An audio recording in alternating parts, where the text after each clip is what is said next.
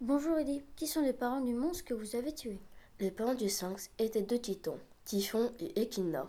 À quoi ressemblait-il Il avait un corps de lion, avec un buste de femme et des ailes.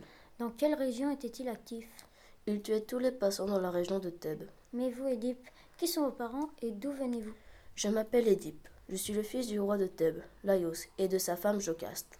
Comment avez-vous vaincu le sphinx Il me donna une énigme que j'ai résolue. Je l'ai donc vaincu avec mon intelligence. Laquelle Qu'est-ce qui marche à quatre pas le matin, à deux le midi et à trois le soir Ah ça, je me le demande bien. La réponse était l'homme. Que devint le monstre Pris de rage, il se suicida en sautant dans un gouffre.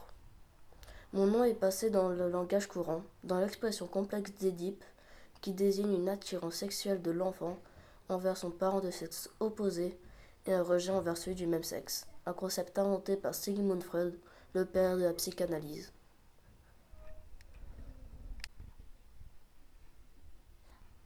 Interview réalisée par Gélan et Alexis de 6ème B. Nous avons utilisé Wikidia, Wikipédia et euh, Université Junior pour nous aider.